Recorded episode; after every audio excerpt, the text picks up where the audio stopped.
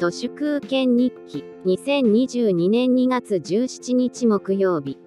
私の場合回転寿司はスシローでもかっぱ寿司でもくら寿司でもなく魚米一択なんですけどその魚米に行くとマグロとかサーモンとか土定番の2貫で消費税別100円のものしか食べませんね。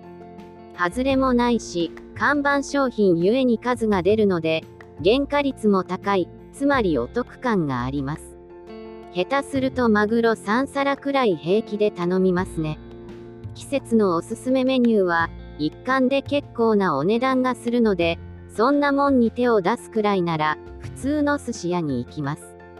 それにしても最近の回転寿司も一貫を縦に2等分したようにネタもシャリもどんどん小さくなっています。シュリンクフレーション恐ろしいです。あと魚米はガリまでリモコンでオンデマンド注文なんですが頼むのがめんどくさいので魚米全体のガリの消費総量は減るだろうと思います。コロナ禍による過剰な潔癖かホワイト化にかこつけてガリのトラレソンも取り返すなんて涙ぐましい努力ですね。牛丼福祉という考え方があって日本は非正規雇用だらけになり給料がどんどん安くなってもワンコイン以下で安くて美味しい牛丼が食べられるんだからデフレ政策は小さな政府の大きな福祉だみたいな謙虚不快な考えですが牛丼も500円を超えるのは時間の問題だろうなと思います。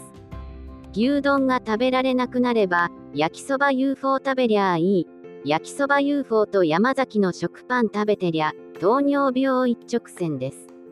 そのうち生活習慣病は国民皆保険制度の対象外になって治すのにやたらとお金のかかる病気になると思います。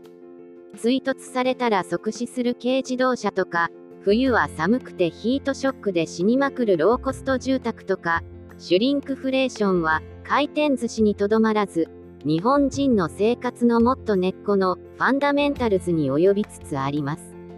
東京のコロナ禍はまるでピークアウトではなく体調が悪くてもまともに検査できないまんま文字通り泣き寝入りしておりこのまんま行くと卒業式を超えてもゴールデンウィークくらいまでよくわからないマンボウが続いているかもしれません。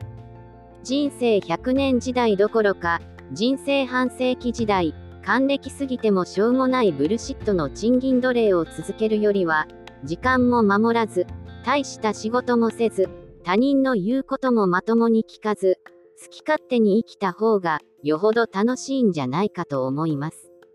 春に向けて、お鍋のカセットガスボンベで動くホンダの高温機、ピアンタを買おうかなと思っています。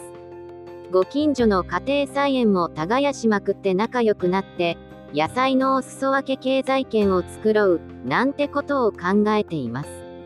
本日は以上です。ありがとうございました。人の行く裏に道あり花の山。